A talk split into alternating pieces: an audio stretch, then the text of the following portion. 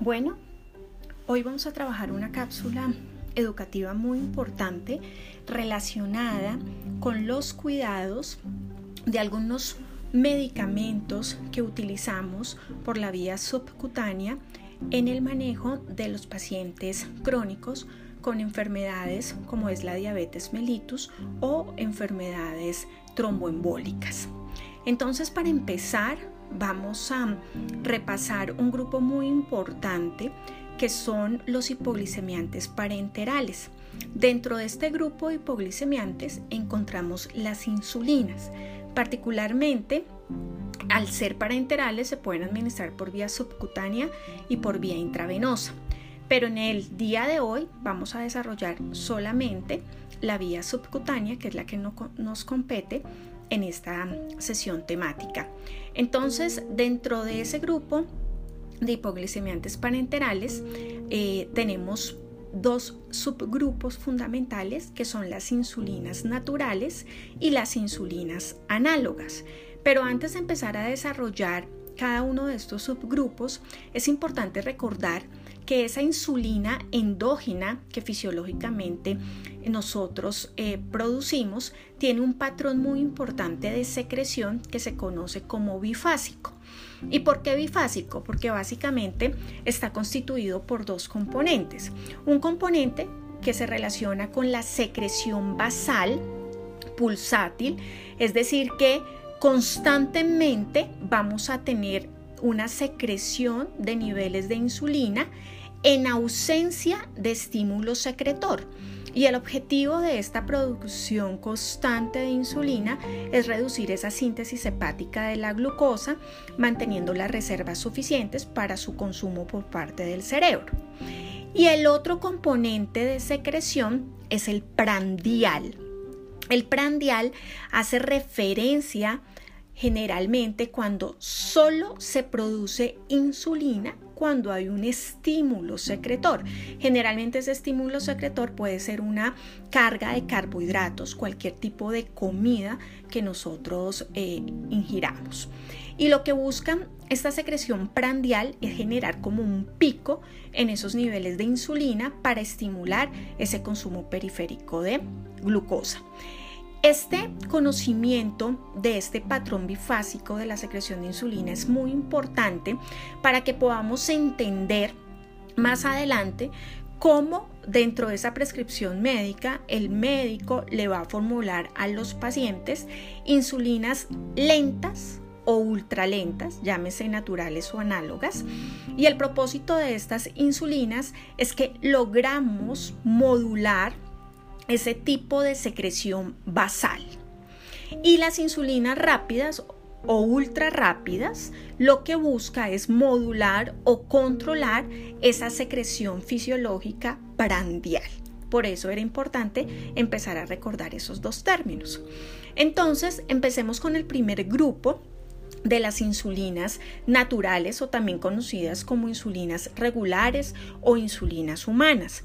Dentro de este grupo tenemos las insulinas de acción rápida y las insulinas de acción lenta. Dentro de las insulinas de acción rápida vamos a encontrar comúnmente la insulina cristalina, también conocida como regular. Esta insulina tiene un tiempo de acción que es muy importante conocerlo de 30 minutos. Por esa razón, cuando yo estoy administrando esta insulina cristalina, generalmente en la tarjeta de medicamentos voy a administrarla media hora antes del desayuno que tiene el paciente o de la comida. ¿Y por qué media hora antes? Porque su tiempo de acción eh, gira alrededor de este tiempo. Tiene un pico máximo que es muy importante, que es de una a tres horas.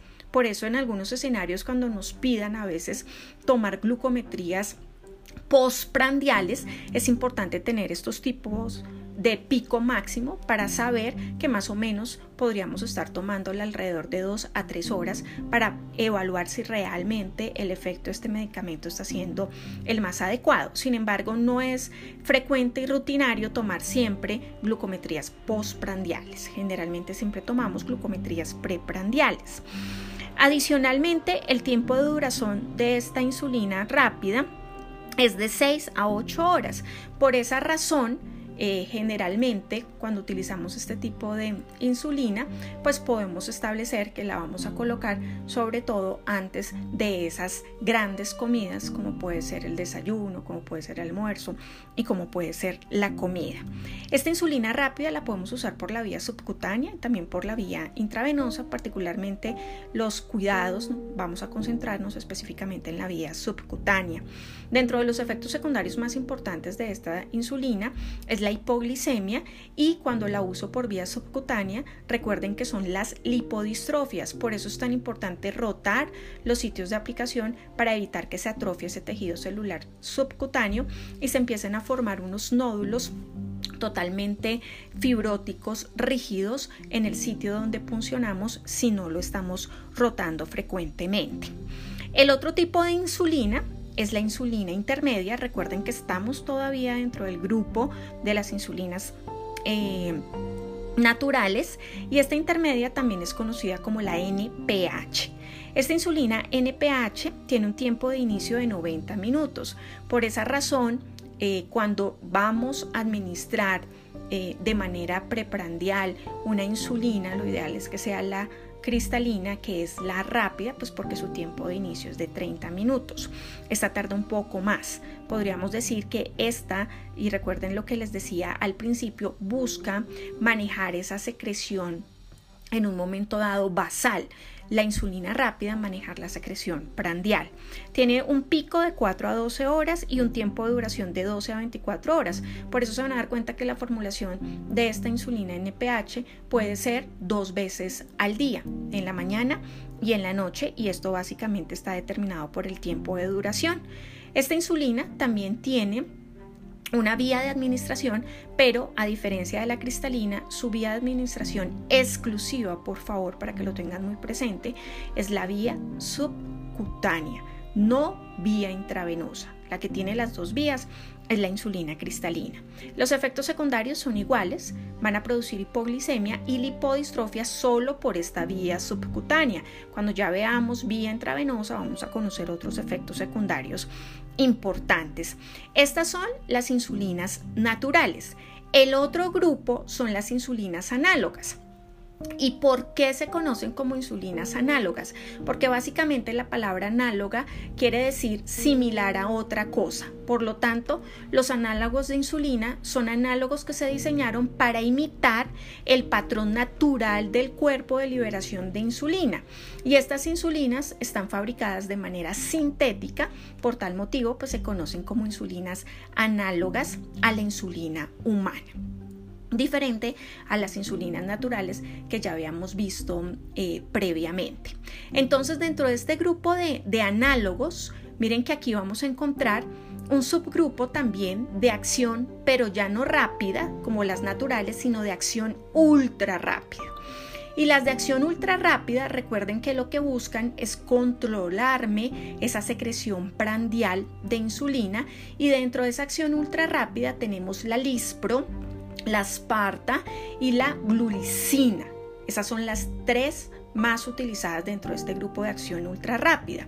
Y se llama de acción ultra rápida pues porque su inicio es mucho más temprano. El tiempo de inicio de estas insulinas ultra rápidas está alrededor de 5 a 15 minutos, comparada con la de 30 minutos que era la insulina regular o la insulina natural. La ventaja teórica que tienen estos análogos de acción rápida es la mejoría en la calidad de vida del paciente porque vamos a lograr un efecto terapéutico muchísimo más rápido, un control metabólico más adecuado. Y adicionalmente tienen una gran ventaja que nos permite administrarla justo antes o incluso después de las comidas. Particularmente yo les recomiendo a ustedes que no la vayan a colocar antes porque a veces no podemos precisar si realmente el desayuno nos va a llegar 15 minutos antes. Y alguno de los errores y eventos adversos que han ocurrido en los pacientes es que no tenemos claridad de cuál es la diferencia de las insulinas, de los tiempos de inicio de acción y estamos colocando la media hora antes. Calculen que yo la coloque media hora antes, sabiendo que es una insulina que actúa de 5 a 15 minutos, se demore más el desayuno y esto va a aumentar el riesgo para que el paciente haga hipoglicemia. La recomendación es que cuando coloquemos estas insulinas ultra rápidas, le digamos al paciente que tan pronto llegue el desayuno eh, o el almuerzo, nos informe, no vaya a comer, nosotros venimos, le colocamos la insulina y esperamos cinco minutos para que él pueda consumir el alimento. En la medida en que empoderemos al paciente de esta forma, podemos ayudar a minimizar el riesgo de eventos adversos, que es una hipoglicemia y lamentablemente si la hipoglicemia es severa, los pacientes nos pueden hacer encefalopatía hipóxica y pueden quedar en un estado vegetativo o en un estado de coma eh, permanente. Entonces, ojo porque los eventos adversos con este medicamento, recuerden que es un medicamento de alto riesgo, son muy frecuentes, por eso es importante este conocimiento. Entonces, como les decía, eh, estas insulinas ultra rápidas eh, básicamente tienen ese tiempo de inicio muy rápido, tienen un tiempo pico de 4 a perdón, de 1 a 2 horas y adicionalmente tienen un tiempo de duración eh, de 3 a 4 horas. Estas insulinas de acción ultra rápida se pueden administrar por vía subcutánea y por vía intravenosa, pero en la práctica no se recomienda por vía intravenosa porque eso implicaría, si nada más por vía subcutánea actúa de 5 a 15 minutos, calculen por vía intravenosa actuaría en segundos, en minutos y implicaría estar haciendo un seguimiento muy continuo de los niveles de glucometría. Por esa razón, aunque ustedes van a encontrar en la literatura que se va eh, o que se puede colocar por la vía intravenosa, no se debe hacerlo. Bueno, solamente por vía subcutánea. La que sí puede usar por vía intravenosa, y lo vamos a ver, es la insulina cristalina, regular o humana, porque sus tiempos nos los va a permitir para hacer un seguimiento glucométrico de una forma más adecuada y menos eventos adversos. Los eventos o los efectos secundarios que vamos a encontrar frecuentemente con estas insulinas de acción ultra rápida son las hipoglicemias, como les decía, y las lipodistrofias, igual que las insulinas eh, naturales. Y dentro del grupo de las insulinas ultra lenta, recuerden que lo que queremos es controlar particularmente acá la secreción basal. Vamos a tener las más utilizadas, que es la glargina y el detemir. Esas son las más usadas. Estas cuentan con un perfil farmacocinético mejorado, tienen un tiempo de inicio de 60 minutos, un pico de 4 a 5 horas y tienen una duración más de 24 horas. Por esto ustedes van a encontrar que este tipo de insulina solamente se colocan una vez en el día, a diferencia de las de acción de intermedia del grupo natural, que las podemos colocar dos veces al día. Y esto es un punto muy importante para que nosotros lo podamos tener eh, en cuenta. Cuando el médico va a prescribir la dosis de insulina, él siempre tiene que, eh, al principio del tratamiento, estandarizar una dosis basal y una dosis correctora, sobre todo en el tiempo mientras el paciente está intrahospitalariamente, para saber con cuánta dosis definitiva se va a ir para su casa. Generalmente la distribución que ellos hacen de esa dosis que le van a poner al paciente va a ser 50 a 60% de insulinas rápidas o ultra rápidas y el resto de porcentaje, llámese 50 o 40%, eh, lo distribuye con las insulinas de acción lentas o ultralentas. Si ustedes me preguntan, bueno, ¿Qué es mejor, insulinas análogas versus insulinas naturales? Definitivamente la evidencia nos muestra cada vez que la utilidad de las insulinas análogas es mayor para lograr un control metabólico, para reducir y minimizar las complicaciones generadas por la hiperglicemia, sobre todo no solamente en esos escenarios agudos, sino también los escenarios crónicos. Por eso cada vez vamos a encontrar un mayor uso de estas insulinas. Sin embargo, puede pasar que en ciertos eh, medios, ciertas instituciones hospitalarias, no siempre se cuenten con este tipo de insulinas y pues tenemos que conocer también el grupo que previamente ya habíamos discutido, que son las insulinas naturales.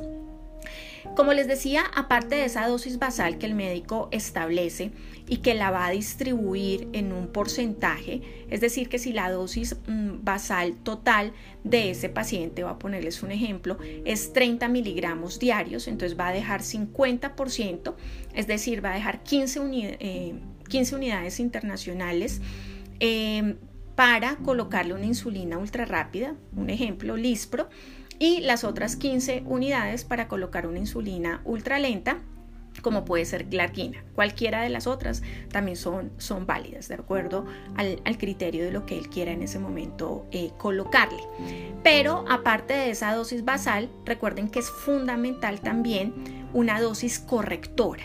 Esa dosis correctora lo que busca es ajustar de la forma más la dosis total de insulina que le estamos dando intrahospitalariamente para lograr que el paciente se vaya con un mejor control metabólico. Entonces, ustedes van a encontrar que existen unos algoritmos y ustedes lo vieron en, en, clase, esos algoritmos nos va a permitir, de acuerdo a los niveles glucométricos, saber cuántas unidades adicionales a la dosis de base que tiene el paciente con insulina ultra rápida o rápida. Ojo, la dosis correctiva solamente es con estos grupos de insulina, no usamos corrección con insulinas lentas o ultra lentas. Entonces, de acuerdo a esos algoritmos, a esas tablas esquemáticas que ya están establecidas de acuerdo al protocolo de cada institución, se va a determinar cuánto tenemos que colocar adicionalmente a esa dosis basal. Entonces el paciente puede tener una dosis basal de 4 unidades internacionales de insulina Lispro. Voy y miro la tabla correctiva y de acuerdo a los niveles de glucometría me dice necesita una unidad o dos unidades más de la dosis basal. Entonces yo tendría que sumarle esa unidad o dos unidades más a la dosis que ya estaba eh, prescrita en el paciente para podérsela administrar.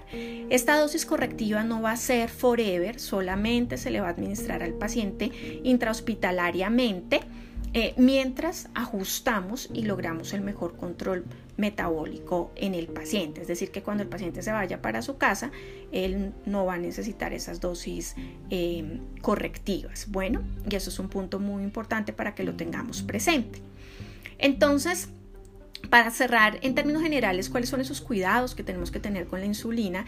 Llámese la insulina rápida, ultra rápida, de acción intermedia, de acción eh, ultra lenta, pues es muy importante tener ese conocimiento de qué tipo de insulina le estoy poniendo a mi paciente para saber con cuánto tiempo de anticipación puedo colocarla y evitar esos eventos adversos como lo veíamos que me puede ocasionar eh, la hipoglicemia, realizar la glucometría previa. La glucometría previa se recomienda en los pacientes eh, que tienen sus insulinas eh, ultra rápidas o insulinas rápidas. Recuerden que lo que busca es eh, controlar esa secreción prandial, por eso se van a dar cuenta que generalmente se la tomamos antes del desayuno, al almuerzo y a la comida cuando queremos hacer este tipo de, corrección.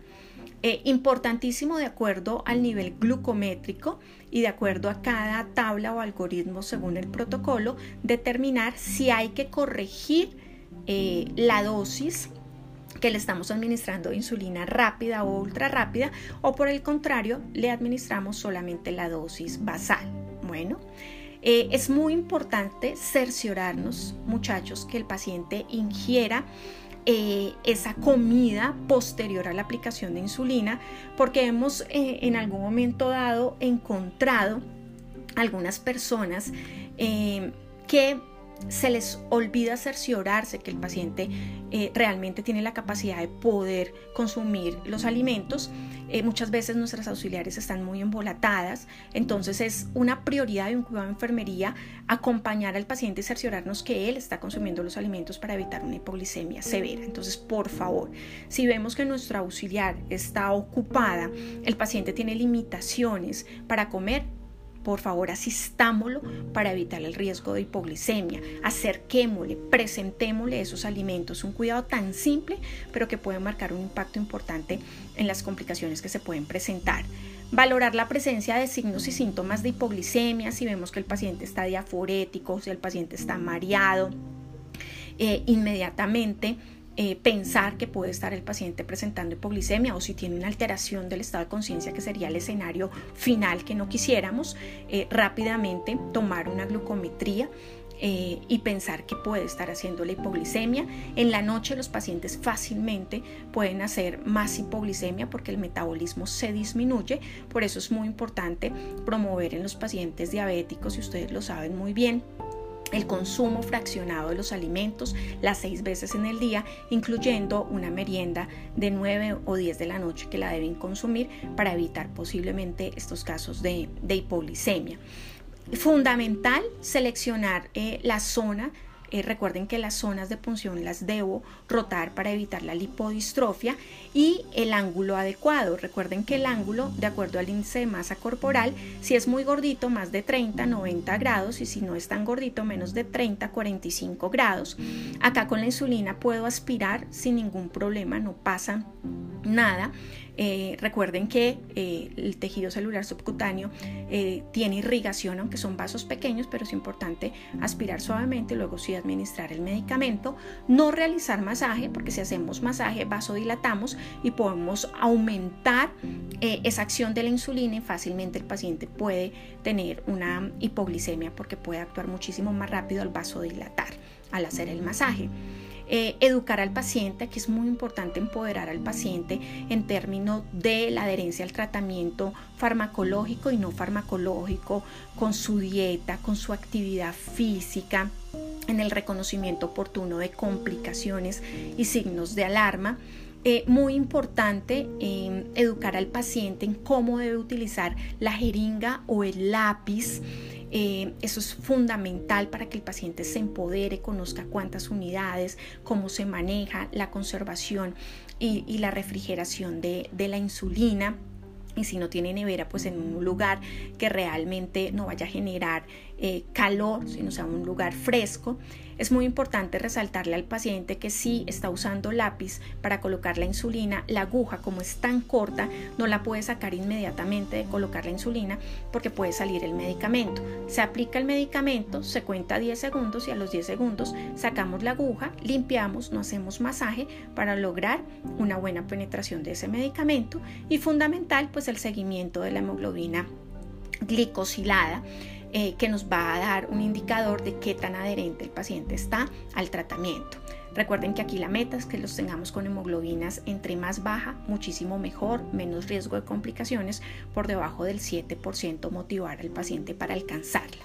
Esto sería específicamente con las insulinas. Ahora pasemos al siguiente grupo que lo utilizamos muchísimo, que son las heparinas también de uso parenteral en el contexto preventivo o en el contexto ya de manejo de una enfermedad tromboembólica. En ese contexto eh, preventivo o de manejo tromboembólico vamos a encontrar dos grupos de heparinas, una que es la heparina no fraccionada y la otra que son las heparinas de bajo peso molecular. Las heparinas no fraccionadas se obtienen del intestino de cerdo esta me inhibe, y eso es muy importante, el factor 2A 10, 9, 11 y 12, pero el mayor efecto de esta heparina no fraccionada es en el factor 2A. Su biodisponibilidad es muy limitada, ya que se une a las proteínas plasmáticas, se une también a las plaquetas. Por esa razón, podemos encontrar como efecto secundario trombocitopenia y adicionalmente su respuesta anticoagulante es muy variable porque no va a actuar sobre un factor específico como es el 10A, que sí lo hace la heparina de bajo peso molecular, sino sobre el 2A. Por esa razón, estas heparinas requieren un control muy estricto de tiempos de coagulación, específicamente PTT, para garantizar adecuado rango eh, de anticoagulación. Sus vías de administración son subcutánea e intravenosa. Es muy importante resaltar que esta heparina no fraccionada no se elimina en gran porcentaje a nivel renal, por eso es de elección también en los pacientes eh, renales. En el otro grupo que encontramos son las heparinas de bajo peso molecular. Estas heparinas de bajo peso molecular, a diferencia de las heparinas no fraccionadas, tienen una especificidad en la inhibición del factor 10A. Al inhibir este factor estamos garantizando alrededor del 99% que el paciente está anticoagulado. Por esa razón no se requiere seguimiento de tiempos de coagulación por la especificidad en este factor Adicionalmente, tiene una vida media más larga que las heparinas de no fraccionadas o las heparinas de alto peso molecular, por lo que generalmente administramos una dosis o dos dosis al día. Eh, tiene una mejor biodisponibilidad, adicionalmente tiene menos variabilidad que las, que las heparinas mm, no fraccionadas y tiene un efecto anticoagulante más predecible, por lo que no es necesario la monitorización del tiempo parcial de tromboplastina activada, o sea, del PTT, por lo que les decía, por su especificidad en el factor 10A. Estas heparinas de bajo peso se pueden usar por vía subcutánea o por vía intravenosa, pero quiero clarificar que en Colombia aún no tenemos la presentación para vía intravenosa, solamente para vía subcutánea. Pero dentro de las guías mundiales y en otros países encontramos las dos presentaciones, para vía subcutánea y para vía intravenosa. Eh, es muy importante con esta heparina bajo peso molecular, su porcentaje de eliminación renal es alto, por esa razón, si lo vamos a dar en pacientes con trastornos renales, debemos ajustar la dosis, que ya les voy a resaltar cómo vamos a hacer este proceso. Eh, o por el contrario, colocar la heparina no fraccionada, que no habría ningún problema. Pero vuelvo a reiterar, se puede colocar heparina bajo peso molecular en el contexto de estos pacientes con falla renal, claro, pero ajustando su, su dosis. Dentro de los efectos secundarios que me producen estas dos heparinas son las hemorragias, el sangrado, la trombocitopenia, pero la que más me va a producir trombocitopenia es la heparina no fraccionada porque recuerden que tiende eh, a unirse de una manera muy importante a las plaquetas a diferencia de la heparina bajo peso molecular. Bueno, eh, es muy importante que siempre que nosotros estemos administrando un anticoagulante, llámese heparina no fraccionada, heparina de bajo peso molecular, identifiquemos cuál es el tipo de terapia anticoagulante. Hay dos tipos de terapia anticoagulante, la profiláctica y la eh, terapia plena o trombótica. La profiláctica es aquel paciente que tiene un riesgo de formar eh, una enfermedad eh, tromboembólica, eh, por ejemplo, el paciente que está en reposo. Entonces, la dosis profiláctica está estandarizada, se puede colocar de 20 a 40 miligramos subcutáneos una vez al día. Generalmente, si es un paciente con alteración renal y estamos hablando de las heparinas de bajo peso molecular, dejamos para Mm, indicación profiláctica 20 miligramos al día. De resto podemos manejar 40 miligramos al día. Listo, subcutánea. Pero si lo que quiero es manejar un evento trombótico, la terapia de anticoagulación se convierte en una terapia plena. ¿Qué significa plena? Que voy a utilizar la dosis de la heparina de bajo peso molecular y particularmente de la enoxaparina, que es la más utilizada de mayor evidencia en todos los grupos poblacionales en términos de mejoría de desenlaces, va a ser la dosis de un miligramo por kilo cada 12 horas. Atención, dosis plena cuando ya el paciente tiene instaurada una enfermedad trombótica con la enoxaparina, que es una de las heparinas de bajo peso molecular de mayor utilidad y efectividad, va a ser un miligramo kilo eh, subcutánea cada 12 horas. Eso significa que si yo peso 50 kilos, la dosis que me van a colocar porque tengo una trombosis venosa profunda va a ser 50 miligramos cada 12 horas. Atención, recuerden que esta heparina de bajo peso molecular dijimos que se eliminaba en gran porcentaje por el riñón.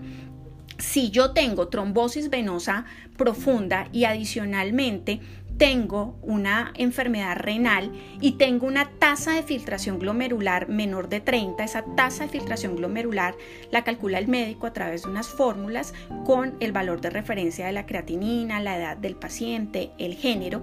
Y si ese resultado me da por debajo de 30, hay que ajustar la dosis.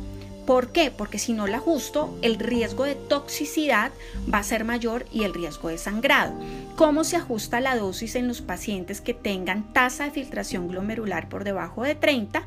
Un miligramo por kilo subcutáneo al día. Entonces, si Diana Churi pesa 50, tiene una trombosis venosa profunda y tiene una tasa de filtración glomerular de 26, está por debajo de 30, tengo que tener ese medicamento ajustado, o sea que la dosis que voy a tener va a ser 50 miligramos subcutáneo al día y eso sería mi terapia plena pero ajustada porque tengo una falla renal. Y esto es muy importante porque enfermería juega un papel fundamental para poder identificar cómo está prescrita y poder sugerir, porque a veces podemos encontrar pacientes con tasas de filtración glomerular por debajo de 30 con dosis plenas normales, un miligramo por kilo cada 12 horas y eso aumentaría el riesgo de toxicidad de sangrado. Si yo encuentro un paciente con dosis, por ejemplo, de 50 miligramos cada 12 horas, Diana Churi otra vez, y tiene una tasa de filtración glomerular de 25, pues sé que tiene un daño renal, no le puedo dejar esta dosis, voy, busco al médico, le sugiero, doctor, esta paciente tiene esta dosis, eh, revisemos, se la va a ajustar, mire la tasa de filtración glomerular y el ajuste iría encaminado a dejárselo un miligramo por kilo al día, que serían 50 al día. Entonces es muy importante que tengamos presente este conocimiento de estos medicamentos porque no solamente implica un conocimiento en una técnica, sino también un conocimiento para garantizar una monitorización exitosa dentro de ese proceso. Para finalizar, hay un aspecto muy importante dentro de la colocación de la heparina bajo peso molecular que quiero destacar y que no lo olviden. Aquí yo no debo aspirar porque al aspirar puedo llegar a romper uno que otro vaso, se puede depositar el medicamento y se pueden formar como complicación los hematomas. Entonces, Recuerden que con la insulina aspiro, no hay ningún problema, pero acá evitar aspirar. Acá tengo en cuenta igual los ángulos recomendados de acuerdo al índice de masa corporal del paciente, pero no debo aspirar por el riesgo de hematomas. Bueno, y por otro lado se van a dar cuenta que esta heparina viene en jeringa prellenada, viene ya lista y muchas veces vamos a verle una burbujita. Esa burbujita no se debe sacar, eso es un error técnico porque estamos desechando medicamento. Los laboratorios cuando hacen el empaque de estos medicamentos no van a cometer ese margen de error, no fue que accidentalmente quedó la burbujita. Básicamente es que esa burbujita va a permitir unir ese soluto y ese solvente cuando lo estemos administrando. Entonces, la recomendación, por favor, es no eliminar esa burbujita. Bueno, cerciorarnos muy bien de la dosis. Si tengo que administrarle menos de la dosis porque no me mandaron la dosis exacta, por ejemplo, me mandaron una jeringa prellenada de inoxa de 80 y la dosis del paciente es 60. Tengo que verificar que esa jeringa va a tener marcado eh, esas unidades de medida y saber hasta dónde puedo poner para completar los 70 y desechar el resto de medicamento porque recuerden que si coloco dosis completas y la dosis no era completa sino era menos el riesgo de sangrado es mayor eso era lo que quería compartir con ustedes recuerden nuevamente la responsabilidad que tenemos con estos medicamentos son medicamentos que están catalogados dentro del grupo de alto riesgo y aunque estemos hablando de vía subcutánea eh, no va a reducir ni a minimizar el riesgo de eventos adversos. Obviamente por vía intravenosa va a ser mayor. Espero que haya sido productiva esta cápsula y hayan podido reafirmar los conocimientos que vimos en la sesión pasada. Muchas gracias.